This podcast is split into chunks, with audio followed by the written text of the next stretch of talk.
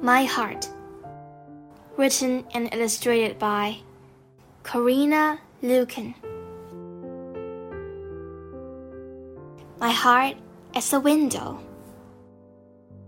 My heart is a slide. My heart can be closed or opened up wide. Some days it's a puddle. Some days it's a stain.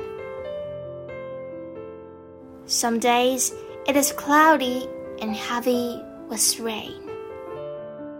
Some days it is tiny, but tiny can grow and grow and grow.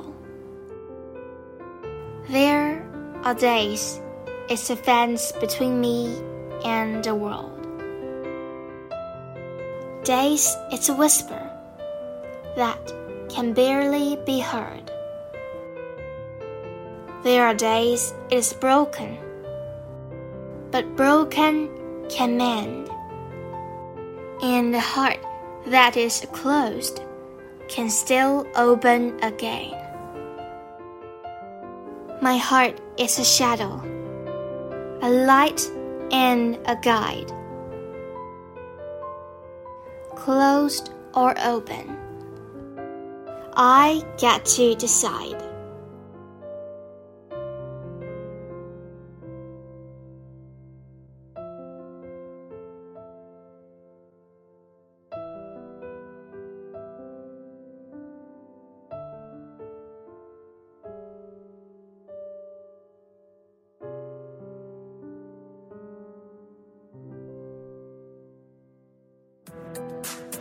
今天就讲到这里啦，希望大家继续聆听家宝讲故事哦。